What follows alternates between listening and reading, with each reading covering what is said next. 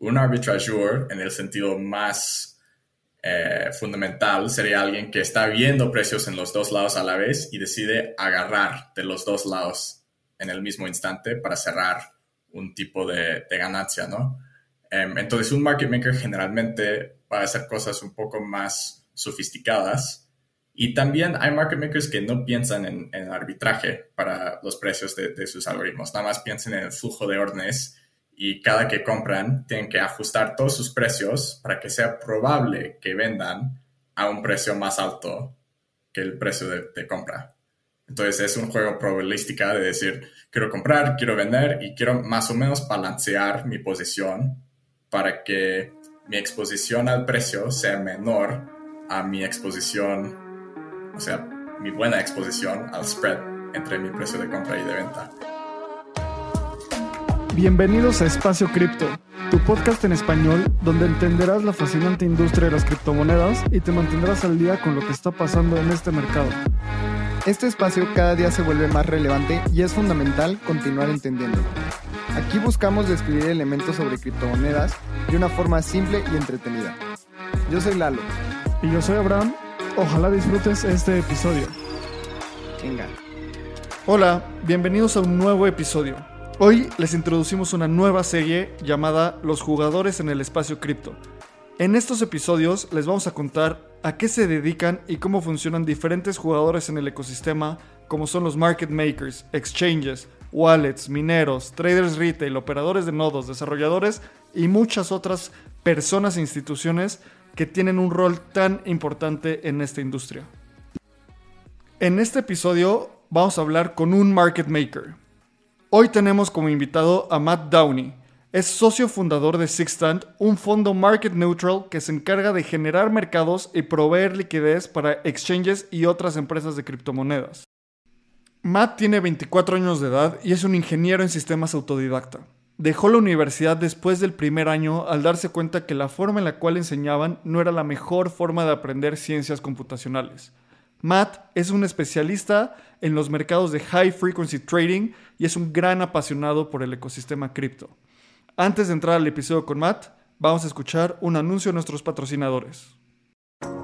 Usar, comprar y vender Bitcoin y otras criptomonedas es más fácil de lo que te imaginas. Bitso es la primer plataforma regulada en Latinoamérica que te brinda acceso de forma simple y segura. Puedes comprar criptomonedas desde tu celular profundizar tu trading con herramientas especializadas o potenciar tu negocio con los beneficios de esta tecnología. Únete a Bitso y libera tu dinero. Hola a todos, bienvenidos al episodio número 24. Y Matt, muchísimas gracias por estar con nosotros. Eh, nos conocimos en Miami, qué, qué buenos días allá. Y qué bueno ya de estar aquí como charlando. ¿Cómo has estado? Muy bien, muy bien. ¿Y ustedes? Muy bien, Matt. Muchas gracias por, tu tiempo. Personalmente estoy muy emocionado por este episodio. Eh, siempre hablar con un market maker es algo súper interesante porque es una de esas cosas que pasa detrás de una caja y muchas veces no entendemos cómo funciona eso. Entonces, Matt, bienvenido. Y para empezar en este episodio, primero me encantaría que nos cuentes qué es Sixtant y cómo empezó. Sí, pues Sixteen es una empresa de prop trading, que es decir, trading con nuestra propia capital. Y empezó porque nosotros pensamos que había una oportunidad en el mercado de cripto para armar una empresa de trading de una categoría más precisa, más sofisticada de lo que estábamos viendo en el mercado en ese entonces, que era 2016, 2017. Al final, constituimos la empresa en eh, principios de 2018 justo para hacer los tipos de trades que estamos viendo, pero con una ejecución un poco más precisa, un poco más quirúrgica y con un enfoque más al lado de HFT, de High Frequency Trading, y menos en cosas específicamente de long short o hasta arbitraje simple. Oye, Matt, ¿nos puedes explicar rapidísimo qué es High Frequency Trading? Sí, pues High Frequency Trading es una categoría bastante ancha. Se trata de trades donde abres y cierres una posición dentro de pues minutos, segundos, milisegundos. En mercados tradicionales normalmente son microsegundos, pero en cripto todavía no, nadie tiene la capacidad ni los exchanges de ejecutar a esa velocidad, entonces todavía no es posible. Wow, oye, man, pero es que como que ahorita me, me explotaste la cabeza. Dijiste 2017 que empezó, 2018. Sí. ¿Cuántos años tenías y cómo fue que, que agarraste como el high frequency trading y cómo llegó a tu mente el high frequency trading? Sí, bueno, en 2015 yo tengo un trasfondo profesional en ingeniería de sistemas y en 2015 leí muchas historias de personas en mercados tradicionales que habían armado pequeñas empresas de high frequency trading, o sea, en los, no sé, 2000 o hasta en, los 90 y habían ganado con puros algoritmos y cosas que hoy en día nos parecen muy obvios, muy simples. Habían ganado muchísimo dinero, básicamente automatizando lo que hacen los bancos y lo que hacían antes sin competencia ellos usaban las, las computadoras y los algoritmos para poner una competencia fuerte que los bancos no estaban muy preparados. Entonces leí todas esas historias y estaba viendo en qué mercado que no fuera el mercado financiero tradicional, con todas sus barreras a la entrada, podía uno aplicar estrategias así. Entonces pensaba en tal vez este, los mercados de apuestas, de deportes, veía por ahí cosas así y al final encontré cripto, que era mucho más fácil porque son limit order books, que es el, pues, el tipo de mercado tradicional. Este, tienen APIs abiertos, datos públicos. Entonces vi ahí la oportunidad y dije, aquí voy a empezar a correr mis estrategias. Al final llegué al mercado y las estrategias eran mucho más simples de lo que yo pensaba porque vi un precio... Eh, no sé, con un spread del 10% entre precios en Coinbase y Bitstamp, por ejemplo. Entonces yo, yo pensaba que se iba a tener que aplicar mucho, no sé, machine learning y, o sea, técnicas más sofisticadas robado de, los mercados tradicionales, pero no, había bastante oportunidad ahí. Oye, Mati, justo explicando un poco lo que dices del spread, o sea, cuando dices que es un 10% de spread es, por ejemplo, en ese entonces, el precio de Bitcoin estaba en mil dólares en Coinbase y en mil cien dólares en Bitstamp. Entonces comprabas en Coinbase y vendías en Bitstamp y tenías un 10% de ganancia inmediato. Exactamente, exactamente. Y ni compraba bitcoins como inversión en, en, ese momento. O sea, tenía como 20 dólares de bitcoin en cada exchange para probar las cuentas y los APIs y así. Y el precio estaba en como 300, 400 dólares. Entonces se sumaban los 20 dólares. Qué locura.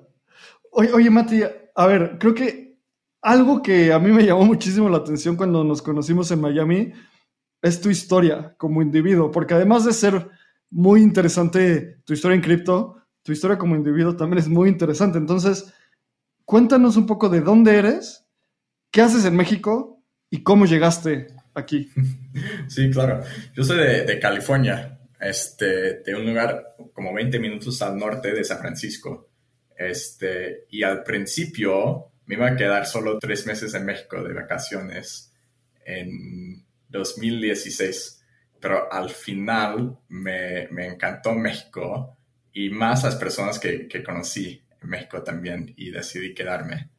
Este, al principio vine a México porque tenía un amigo que tenía un departamento acá, él también era gringo, y se había ido su roomie, él hacía cosas de data science, me invitó a, quedarme con él el verano y pues estamos trabajando en, o sea, cosas que, que son realmente de, de, análisis técnico que ahora, hoy en día no, no uso en trading, pero todavía en ese entonces, en 2016, no sabía exactamente qué onda y qué estrategias podían funcionar y qué no. Entonces estamos trabajando en cosas de data science y, de TA aquí en la Ciudad de México.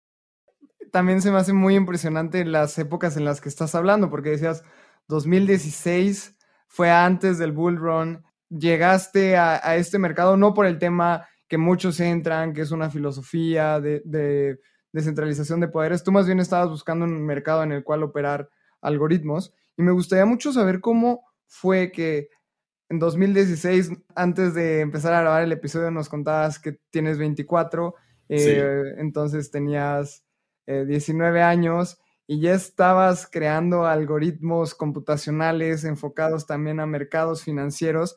Y me gustaría muchísimo saber cómo fue que combinaste estos dos a tan corta edad, cómo fue que, desarrollaste esa pasión por algoritmos, por mercados financieros. Platícanos un poquito sobre esto antes de entrar al tema porque me fascina. Sí, pues, pues, tenía mucha suerte, la verdad. Este, mi mamá tenía una empresa de software en los años 80, entonces como niño, o sea, tenía todas las oportunidades para aprender cómo programar, cómo desarrollar aplicaciones y así. Entonces ya tenía una base bastante este, bien armada de, la ingeniería antes de entrar a la universidad para estudiar.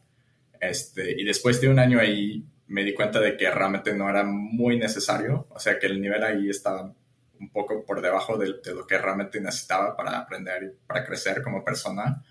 Entonces vine a la Ciudad de México y conocí a mucha gente muy interesante, mucho más inteligente que yo, que me enseñaban muchas cosas. Y luego trabajé en un banco en Liechtenstein, en, en su tema de crypto custody y cómo iban a expandir en el mercado de cripto. Y también conocí a mucha gente mucho más inteligente que yo que me enseñaban cosas y ahí aprendí más de, de finanzas del lado tradicional también.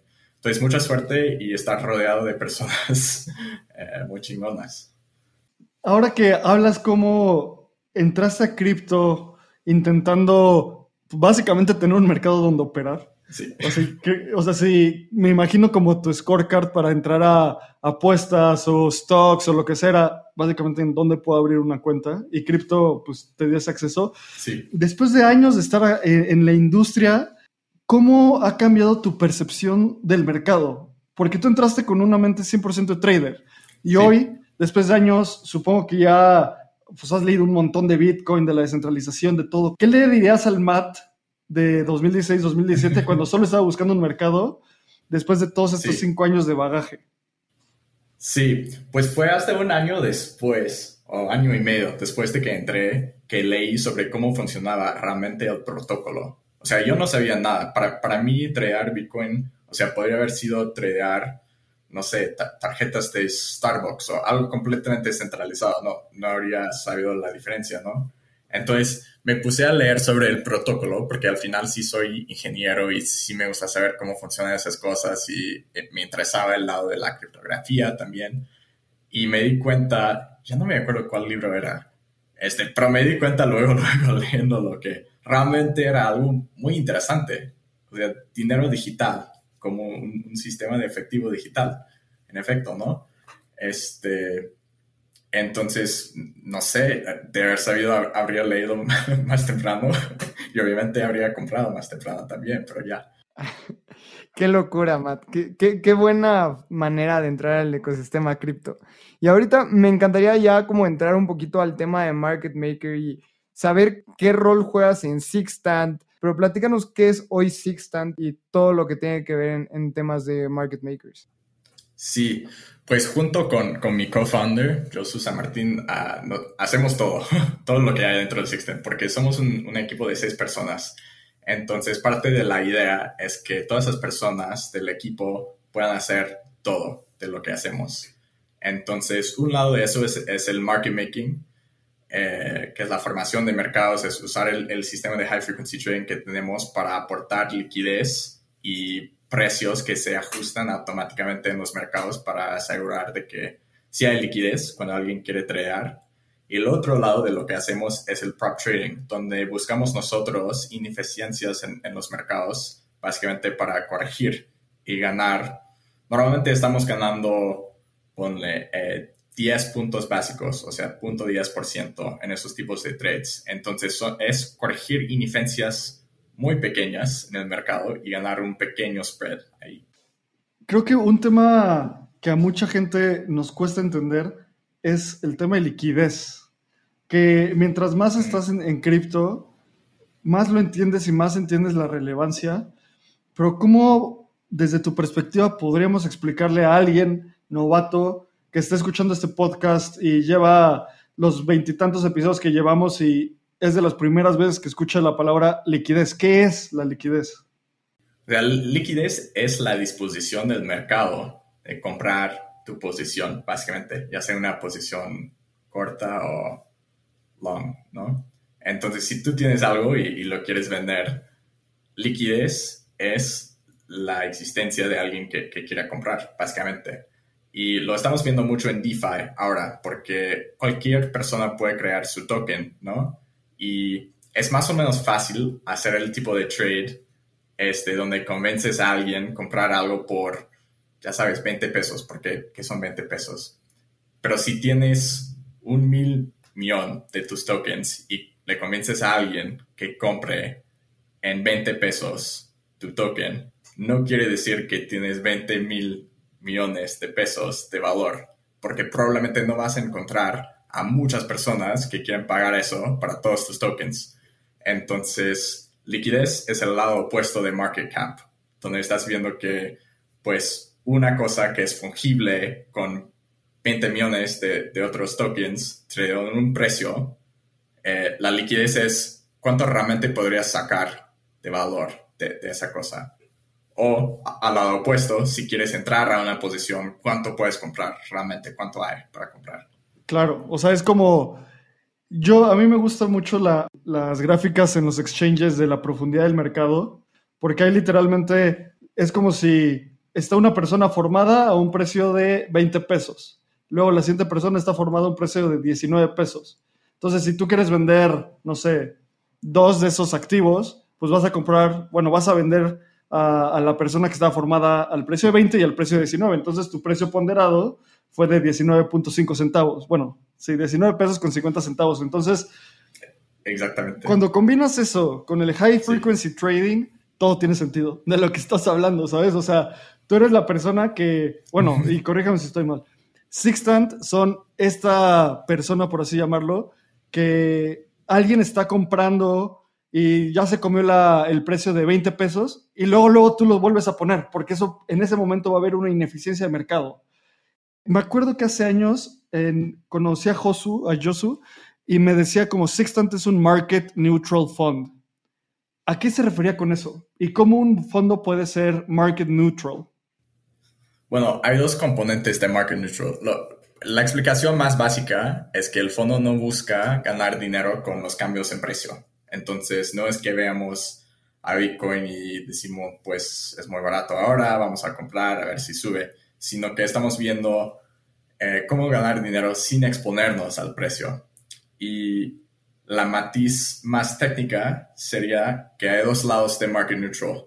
Hay un, un lado que se llama delta neutral, que es la forma más estricta de market neutral, y una segunda forma que se llama beta neutral, que quiere decir estás intentando neutralizar tu, exposición de precio al mercado en general, pero estás bien con tener algo de riesgo de precio.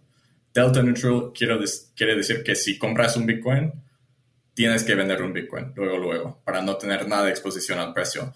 Este, beta neutral diría, pues si compras un Bitcoin, igual tendrías que vender 15 Ethereums y ahí estás medio balanceado. Entonces, si tu trade quiere, quiere pensar que este Bitcoin va a subir un poco más de lo que Ethereum va a subir, que los dos van a bajar, pero Ethereum va a bajar más, eso sería como un beta neutral trade, eh, donde no tienes exposición al mercado en general, pero sí tienes exposición al precio de, de cada uno de los activos. Ok, ok, entonces podemos decir que el market maker lo que hace, o sea, como, como están explicando, es entra cuando hay una ineficiencia en el libro, se llena la operación y listo. O sea, es como yo entro rápido y me salgo rápido y no tengo tanta exposición a las criptomonedas en sí, más bien como que buscas llenar esos espacios pequeños. Sí, y esa es la, es la forma más común de hacer, de making markets en, en cripto. Pero la forma más común de hacer market making en mercados financieros tradicionales se trata más de la diferencia entre tu precio de compra y tu precio de venta. Justo como vemos, o sea, en, el aeropuerto comprando monedas nacionales, normalmente vemos que están dispuestos a comprar un dólar a 18 pesos y vender un dólar a 20 pesos, ¿no? ahí lo que están buscando es cobrar una diferencia entre su precio de compra y su precio de venta tan grande que no les importe que vaya cambiando el precio. Es muy difícil hacer eso en Bitcoin porque la volatilidad es bastante alta. Ok, ok. Oye, Matt, y, y ahorita hemos estado hablando de Bitcoin y en general de Bitcoin, pero ¿qué pasa en mercados con menos liquidez que tal vez eh, hayan altcoins o también Sixtant está interesado en mercados de altcoins o nada más tradean Bitcoin o qué es lo que hacen ahí?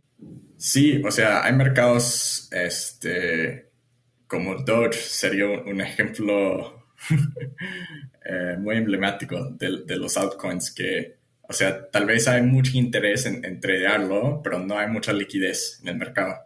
Bueno, sí hay más de lo que uno pensaría, pero efectivamente no tanto como en Bitcoin, por ejemplo. Eh, entonces, sí estamos, por ejemplo, en todos los libros de DYDX, que es un exchange descentralizado sobre un, layer 2 y tienen productos que son derivados sobre los precios de, Bitcoin, de Ethereum y luego de, varias altcoins. ahí estamos market making también, pero la diferencia que uno ve ahí por falta de liquidez es que la diferencia justo entre ese precio de compra y el precio de venta es más alta. Nada más porque no hay tanta liquidez para apoyar que, la gente entre o salga con posiciones grandes. Entonces es como lo que decías del aeropuerto, ¿no? Que tal vez eh, en lugar de venderte el dólar a 20 y comprártelo a 18, alguien te lo vende a 22 y te lo compran en 15. Exactamente. Hay básicamente dos cosas que, que afecta la liquidez y esa relación de, de, se llama bid-ask spread, esa diferencia entre compra y venta en el mercado. Uno es, es de supply and demand, ¿no? O sea, cuántas personas quieren comprar, cuántas quieren vender, las cosas más fundamentales de, los mercados, ¿no? Pero el otro lado se llama market microstructure y se trata de cómo se construye el mercado. O sea, tal vez tú en, esa subasta puedes subir tu precio por un dólar o tal vez lo puedes subir por punto un dólar o punto cero un dólar. Entonces va cambiando el mecanismo de intercambio y eso gira en torno a afectar eh, cómo se ve el mercado y cuáles son los incentivos para las personas que, van a poner sus, sus posturas en el mercado. Entonces hay todo un lado muy técnico que es un poco aparte de las cosas fundamentales de por qué sube y baja el precio de, de un activo. Oye, entonces, si entendí bien, Matt, es, imagínate, sigamos con este ejemplo del dólar, que te lo venden a 25 pesos y ahí te lo compran a 15. Entonces hay un spread de 10 pesos, pero lo que tú dices es que en una de esas tú puedes poner, no es lo mismo poner una orden a 21 pesos, que probablemente alguien te la va a tomar, que poner una orden a 16 pesos, que tal vez alguien te la va a tomar también. Entonces, en ese momento tú puedes lograr tener un, o sea, puedes aprovechar más esas ineficiencias de mercado. ¿Cómo identifican eso? Bueno, la, forma más fácil de ver que un mercado no es eficiente es comprarlo directamente con otro mercado que es igual, o casi igual. Entonces, si uno está viendo el precio de BTC en Bitstamp, cotizado en, dólares, y ves el mercado de Coinbase y ves que hay una diferencia grande, puedes decir uno de los dos mercados está mal. Em, luego podrías agarrar los order books de cinco exchanges a la vez, combinar todos los order books, identificar cuál de los cinco está mal o está, o sea, muy fuera del rango de lo normal de los otros exchanges. Y luego puedes poner posturas ahí de un precio de compra y un precio de venta que tal vez toma algún tipo de promedio, alguna ponderación entre los exchanges, según qué tan confiable los ves. Y así puedes fijar tu precio de compra y venta y una vez que sepas exactamente dónde, dónde tiene que estar tu precio de compra y de venta, tú vas a agarrar automáticamente las ineficiencias, porque si un mercado es muy ineficiente, es muy probable que tope con, con tu orden. Si no, pues tal vez no tanto. ¿Cuándo para esto? Nunca. O sea, según la... Sí, sí, sí. Según la teoría económica, los mercados tienden hacia la eficiencia, ¿no? Pero sabemos que esa teoría económica puede o no estar bien. Y entonces, ¿en qué momento se vuelve un mercado eficiente? ¿Qué, es, qué falta? ¿Faltan más sixtants? ¿Falta más liquidez? ¿Falta más adopción? ¿Qué es eso que falta para que se llega a ese punto de eficiencia? Sí, pues una cosa muy importante es la fragmentación de la liquidez. O sea, aquí en cripto puedes tradear en no sé cuántos exchanges, por lo menos hay 20 que son confiables, que es muchísimo. O sea, no sé en cuántos lugares uno puede, puede tradear Apple, pero diría dos o tres, a lo mucho. Entonces, algo que pasa en cripto es que em, todo el proceso donde el, mercado está incorporando información nueva para llegar a, a un precio nuevo, eso tiene que pasar 20 veces antes de que realmente haya pasado bien. O sea, ese proceso de, descubrimiento de precio está distribuido. Entonces es mucho menos ineficiente simplemente por el, el, hecho de tener que repetirse en muchos lados. O sea, así como el blockchain, de hecho. Em, entonces, otra cosa es la liquidez y la volatilidad. O sea, tienen una relación eh, opuesta. Si hay mucha liquidez, tal vez pueda aguantar toda la volatilidad que hay en el producto. Pero si no hay mucha liquidez y hay bastante volatilidad, se va a volver hasta más volátil el precio, porque va a haber volatilidad fundamental, donde nuestra concepción de cuánto vale un activo va cambiando muy rápido, y va a haber volatilidad estructural, donde queremos apostar que va a subir, que va a bajar, pero hacer esa apuesta mueve el mercado en sí. Por eso las liquidaciones de futuros mueven tanto el mercado. Sí, también ahí porque, porque este, es muy fácil tomar apalancamiento ahí. Entonces, si vas muy apalancado, eh, se mueve más el precio, ¿no?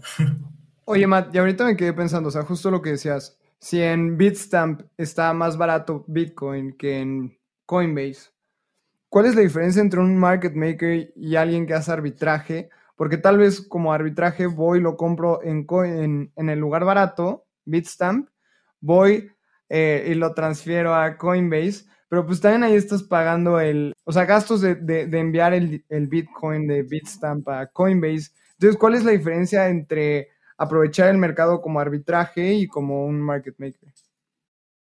Pues diría que son términos que, pueden, o sea, puede haber traslape entre sí, pero un market maker generalmente va a ofrecer precios pasivamente. Entonces va a poner sus órdenes ahí y decir, si alguien quiere comprar, quiere vender a ese precio, yo estoy dispuesto. Un arbitrageur, en el sentido más eh, fundamental, sería alguien que está viendo precios en los dos lados a la vez y decide agarrar de los dos lados en el mismo instante para cerrar un tipo de, ganancia, ¿no? Em, entonces, un market maker generalmente va a hacer cosas un poco más sofisticadas. Y también hay market makers que no piensan en, en arbitraje para los precios de, de, sus algoritmos, nada más piensan en el flujo de órdenes y cada que compran tienen que ajustar todos sus precios para que sea probable que vendan a un precio más alto que el precio de, compra. Entonces es un juego probabilística de decir, quiero comprar, quiero vender y quiero más o menos balancear mi posición para que mi exposición al precio sea menor a mi exposición, o sea, mi buena exposición al spread entre mi precio de compra y de venta. Entonces, hay market makers que piensan más en un lado, hay market makers que piensan más en el otro lado, pero todo va a ser una combinación de arbitraje y market making más clásico, donde uno siempre está pensando en su spread y nada más. Ahorita que estabas hablando de esta forma de organizar sus estrategias, también a mí me da muchísima curiosidad de entender literalmente cómo operan, o sea, qué herramientas utilizan. Obviamente, cuando hablas de trading de segundos, no es como que tienes al becario ahí poniendo y quitando órdenes en cada momento, ¿no? Eso no es escalable. Pero, ¿cómo operan? O sea, ¿cómo hacen esa, esa ejecución de sus órdenes? ¿Cómo las programan? ¿Dónde operan? ¿Nos puedes explicar eso, por favor? Claro que sí.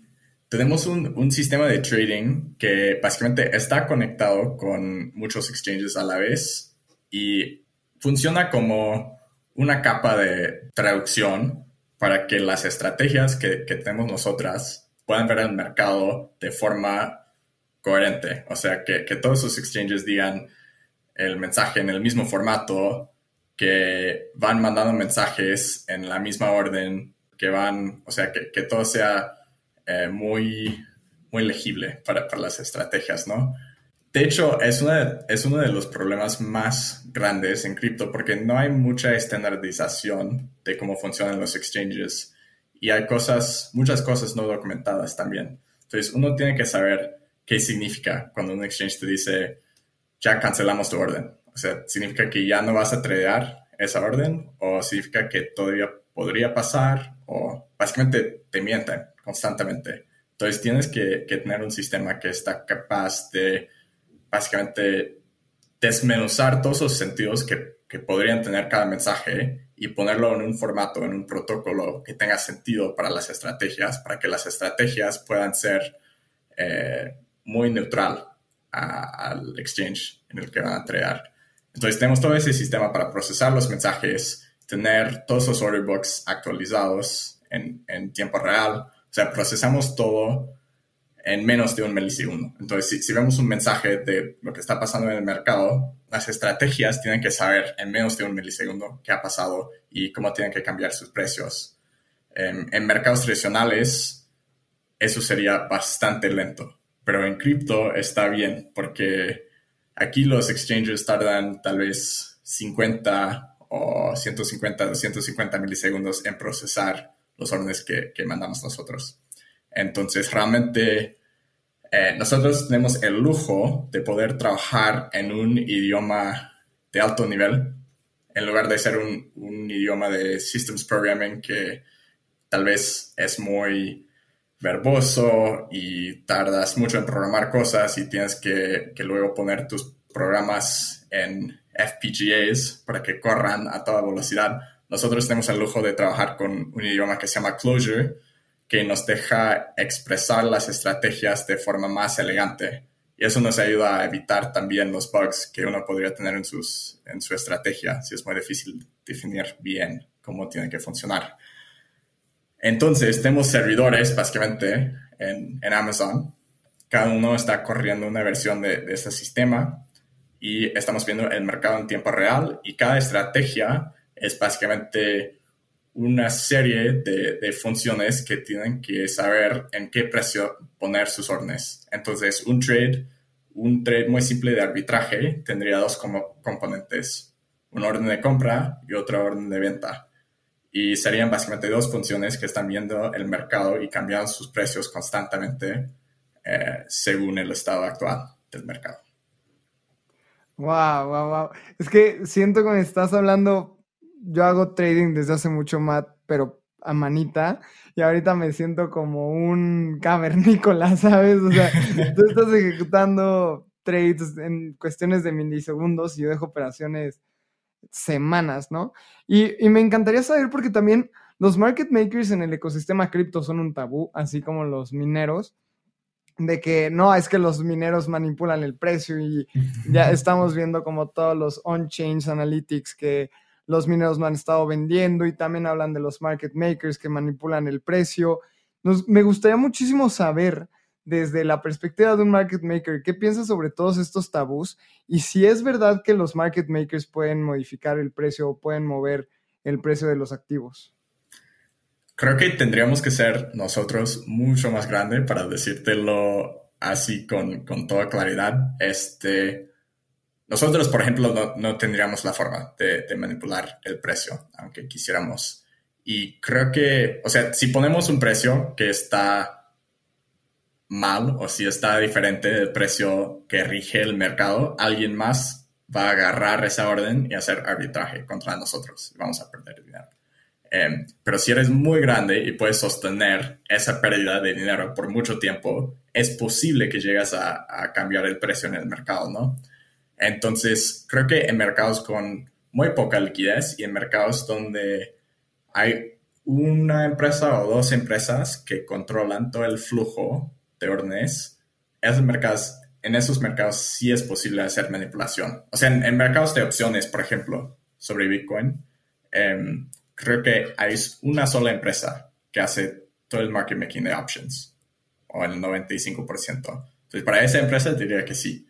Este, pero normalmente es mucho más complejo de lo que se imagina la gente, porque o sea, realmente uno puede perder mucho dinero si lo hace mal.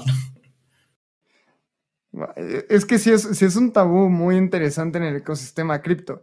Y ahorita que justo estábamos hablando como de cómo generas tus estrategias, qué es lo que está pasando, cómo ejecutas milisegundos, ¿cómo es que diseñas tus estrategias de trading para que se ejecuten? Probablemente no, no estás todo el día tecleando en tu compu, ¿no? O sea, probablemente ya esté todo automatizado y cómo lo tienen pensado. Sí, es interesante eso, porque sé que en mercados tradicionales hay market makers como Jump Trading, que son muy automatizados, y hay otros que son como Jane Street, que son más, o sea, operan más como traders humanos que tienen asistentes computadoras. Y en Jump Trading es al revés. Entonces hay todo un espectro de, o sea, cuánto quieres usar la computadora y o sea, ¿dónde figura la intuición humana en toda la ecuación de cómo vas a tradear?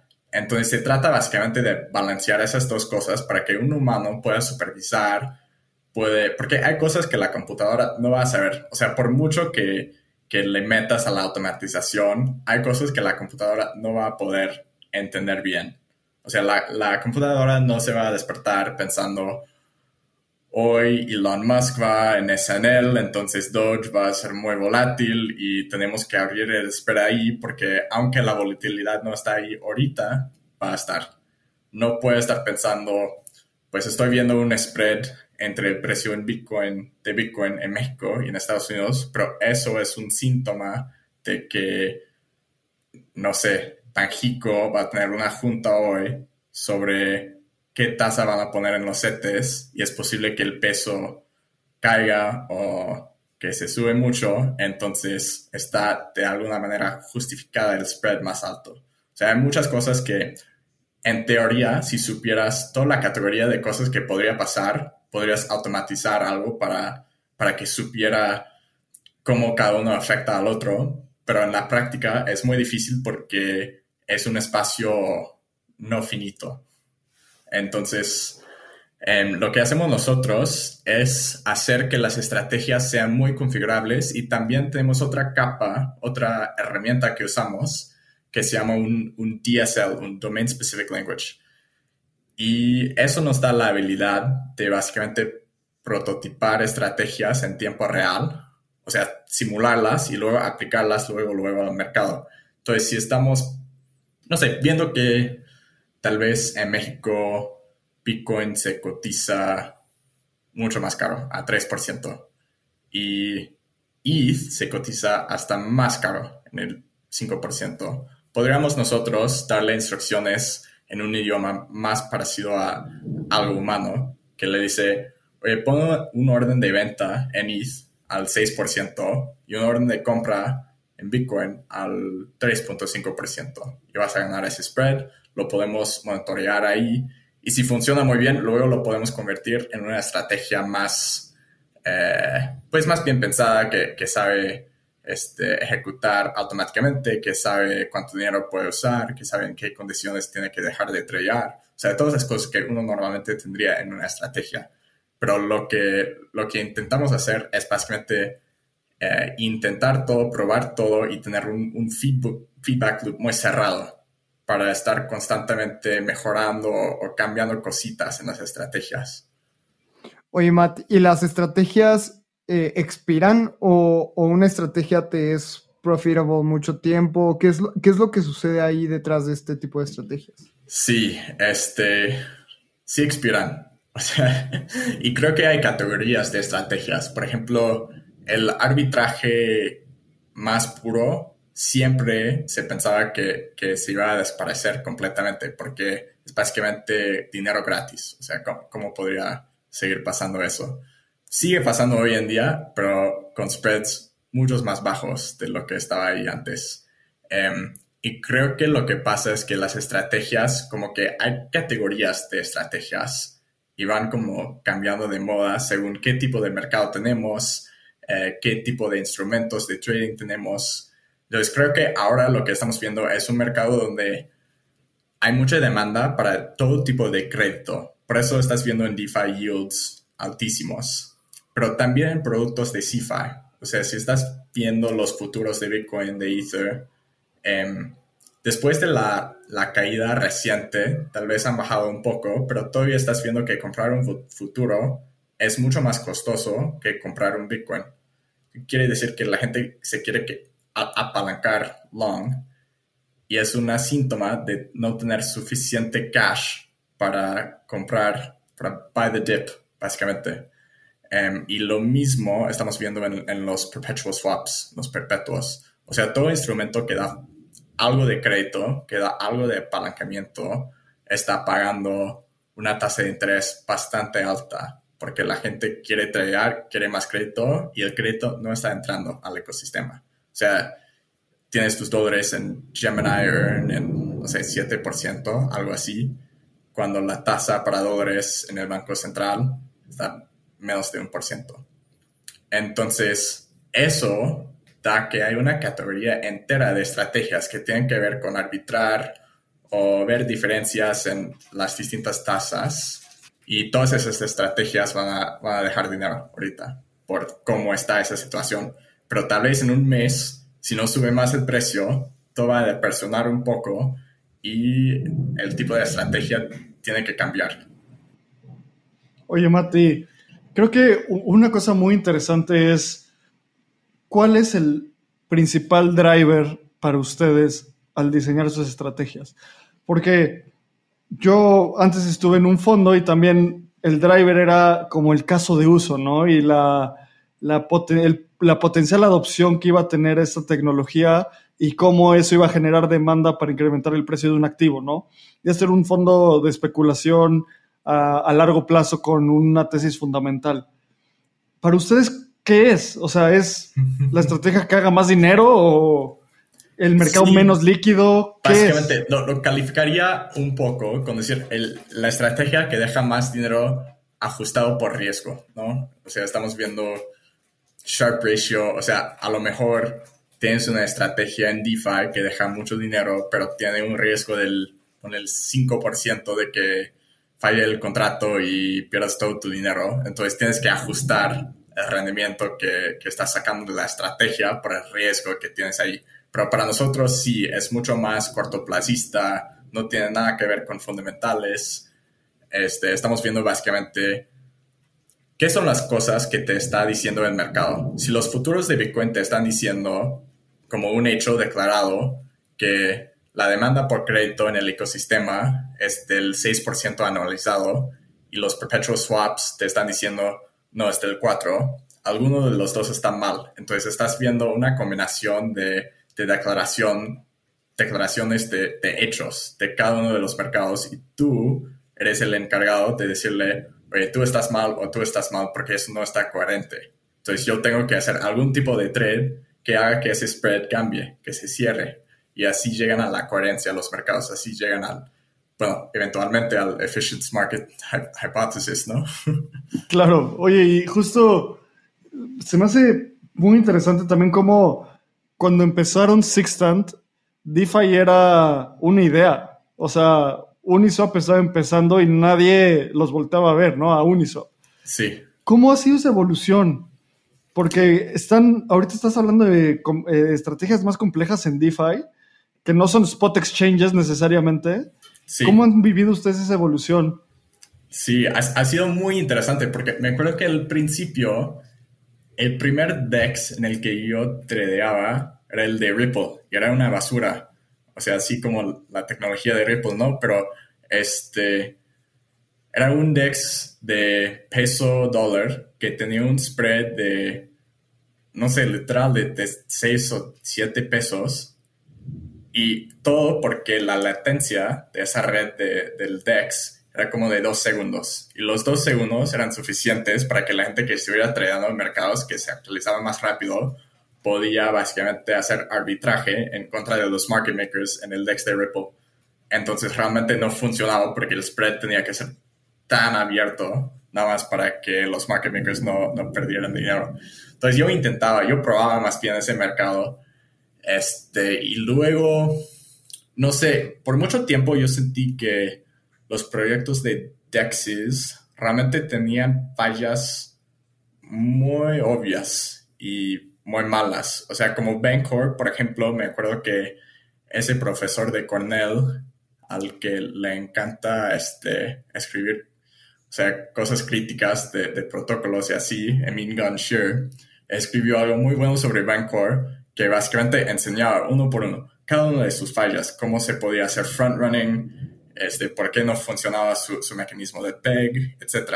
Entonces, me acuerdo que en 2017 se hablaba eh, los problemas que estamos viendo hoy en día, nada más la diferencia era que no tenemos los tokens que hoy sirven para, para apoyar completamente el precio. También lo que pasó con Curve, que realmente pensaron en, en una forma muy interesante de, de poner en marco todo el, pensamiento de alguien que iba a proveer liquidez en un AMM, que esa persona podría estar pensando no en un precio de compra y un precio de venta, sino en yo quiero, yo quiero tener como una índice de criptos y poner a todos a trabajar. Este, pero está increíble cómo ha funcionado Uniswap y todos los textos. Yo, eh, en lo personal, estoy más emocionado para los Layer 2s o para las subastas on-chain. Yo creo que on-chain las cosas tienen que, o sea, tienen que ir con la debilidad de que tiene que ser más lento. Si está on-chain, tiene que ser más lento. Y subastas funcionan todavía cuando la velocidad es más lenta, pero los limit order books no funcionan tan bien. Entonces, por eso no soy tan bullish los limit order books. Los AMMs empezaron con la cosa más básica y era como un 0 a 1 cambio en el ecosistema, que estuvo muy bueno. Y ahora creo que van a, estar pensando en, cosas mucho, mucho más matizadas para mejorar esos algoritmos. Oye, Matt, y ahorita, ¿qué nos recomiendas para todos aquellos que queremos seguir leyendo del market making? Eh, ¿Qué es? ¿Cómo empezar? ¿Cómo este, empezar con nuestras primeras líneas de código? ¿Qué lenguaje? O sea, ¿qué nos recomiendas para leer un poquito más y saber sobre este mundo. Sí, pues hay un blog post muy bueno que se llama The Accidental HFT y pues es más una narrativa de cómo era para, para ese señor armar su, su, empresa de HFT en Corea en los años, ya no me acuerdo cuándo, o sea, por ahí de, de 2000. Y tiene muchas cosas muy buenas de cómo hay, hay que pensar sobre market microstructure y cómo hay que poner las órdenes y así. También el blog de BitMEX, de hecho, tiene una serie de... Hablan de market making en derivados, hablan de em, covered interest rate parity, que es el concepto que se supone que rige qué tipo de premio tiene un futuro de mercados de monedas, pero es un poco interesante pensarlo en Bitcoin porque se trata de, tasas de interés y Bitcoin realmente no tiene una tasa de interés. Entonces se trata de estimar y, pensar dónde podría estar. También Arthur Hayes, el, CEO de BitMEX, tiene un, creo que se llama un webinar que tiene ahí en YouTube de cómo hacer market making. Tiene un, o sea, tiene código público en GitHub y habla un poco de cómo conceptualiza él el proceso de market making, cómo hay que poner y este, los precios y así. Y pues no va a funcionar para que uno gane dinero así, no puedes bajar el código, ponerlo a correr y ganar, no, no va a funcionar. Pero los conceptos son muy buenos y, y, siento que tiene muy buena forma de explicar él cómo se tiene que pensar realmente sobre todos esos problemas. Oye, y para concluir, Matt, también durante todo el episodio he estado pensando que mucha gente tal vez podría confundir el análisis técnico con el market making y creo que son cosas completamente opuestas. ¿Nos podrías explicar rapidísimo por qué son diferentes?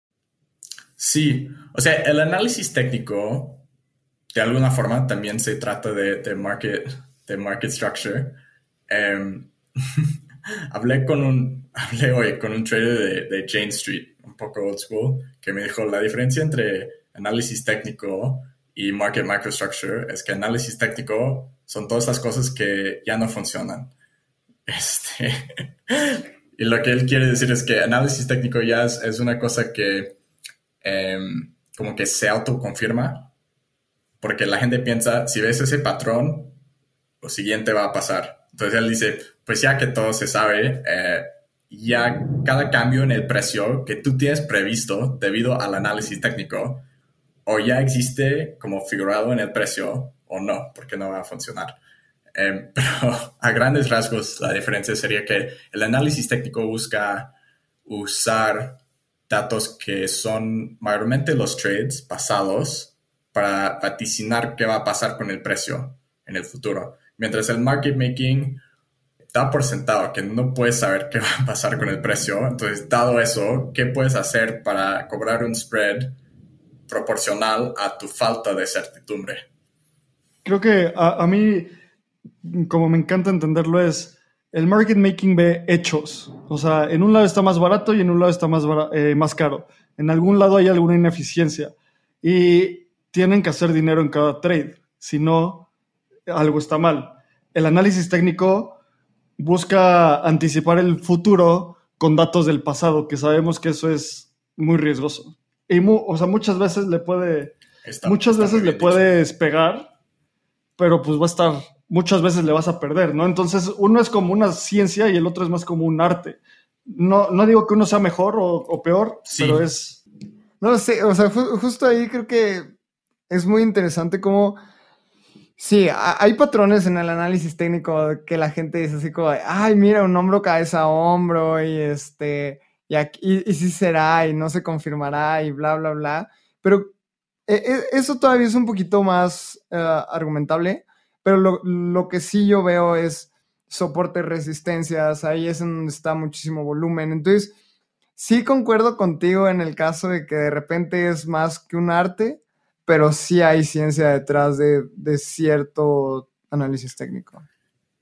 Sí, o sea, uno siempre, puede ir a, cazar los, los, stop losses y es, una posición no discutible, digo, muy discutible. O sea, no, no, no digo yo que, que sea un hecho que no funcione el análisis técnico, nada más desde mi punto de vista, no, o sea, no, no enfocaría yo mucho tiempo en, pensar sobre el análisis técnico.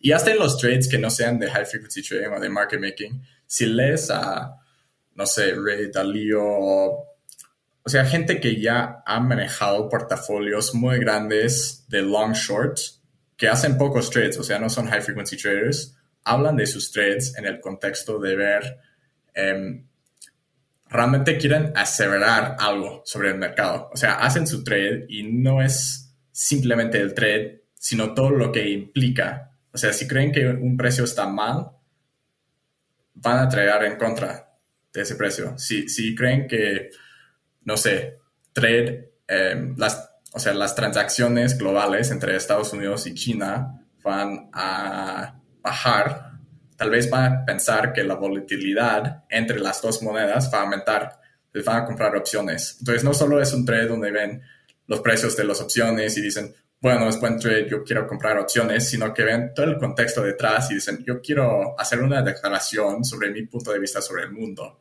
y reflejarlo en un trade. Matt, Muchas gracias por esto. Ha sido uno de los mejores episodios de Espacio Cripto, sin duda alguna. Gracias a ustedes.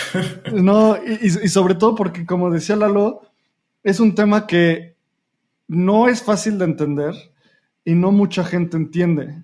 O sea, yo aprendí muchísimo en este episodio, así que muchísimas gracias. Y para concluir, siempre cerramos con esta pregunta a todos nuestros invitados, que es, si pudieras decirle algo a Satoshi, ¿qué le dirías? O sea, si, si realmente le pudiera decir sobre Lightning más temprano, tal, vez es hacer trampa contestar así, pero, o sea, que, que tuviera el apoyo suyo de, de, una época temprana, creo que habríamos visto algo muy interesante ahí. Porque creo que Ethereum está perfecto. O sea, quiero que exista Ethereum como algo muy experimental, donde están dispuestos a hacer cambios y intentar cosas nuevas pero Bitcoin, o sea, Lightning no, no necesita cambios fundamentales a cómo funciona Bitcoin. Entonces creo que habría sido una oportunidad muy grande que, que funcionara Lightning sobre Bitcoin, pero ya hace cinco años. O sea, realmente para hacer micropagos y... Porque ya funciona, pero como que medio ya es demasiado tarde. La gente ya se ha movido a otra cosa y realmente no agarró la interés que, que debería de haber agarrado. Tendremos que hacer un episodio para hablar de eso porque mientras estabas hablando de hacer arbitraje, dije, te lo juro, estaba pensando, cuando Lightning llegue a los exchanges, es un game changer para esos, esas trades de arbitraje. Así que, Matt, muchísimas gracias. ¿Dónde, la gente dónde te puede contactar? Este, soy muy old school. Tengo un blog que es matthewdowney.github.io, pero no estoy en Twitter ni nada así. Buenísimo. Matt, pues muchísimas gracias. Te agradecemos mucho el tiempo. A mí me pueden encontrar en Twitter como Lalo Crypto. Mi correo es lalo arroba io. A mí me pueden encontrar como arroba abramcr y mi mail es abram arroba. Síganos escuchando. Vamos a seguir trayendo a gente como Matt porque estos son los episodios más valiosos. Muchas gracias y nos escuchamos en la siguiente. Este guion de Mundo Futuro lo escribió una inteligencia artificial. Imagina un mundo donde la tecnología se convierte en una extensión natural de nuestras vidas. Donde cada experiencia se eleva a niveles inimaginables de simplicidad. Un mundo donde los límites se desdibujan y las ideas se hacen realidad con un solo toque. El mundo cambiará más en los próximos 10 años que en los últimos 100. Yo soy Jorge Alor. Yo Mario Valle. Y yo Jaime Limón. No te pierdas Mundo Futuro, el principio del fin. Disponible en cualquier plataforma de podcast. Mundo Futuro, Mundo Futuro. Hello, it is Ryan, and we could all use an extra bright spot in our day, couldn't we? Just to make up for things like sitting in traffic, doing the dishes, counting your steps, you know, all the mundane stuff. That is why I'm such a big fan of Chumba Casino. Chumba Casino has all your favorite social casino style games that you can play for free anytime, anywhere with daily bonuses. That should brighten your day a little. Actually, a lot. So sign up now at chumbacasino.com. That's chumbacasino.com. No purchase necessary. Group. Void were prohibited by law. See terms and conditions. 18 plus.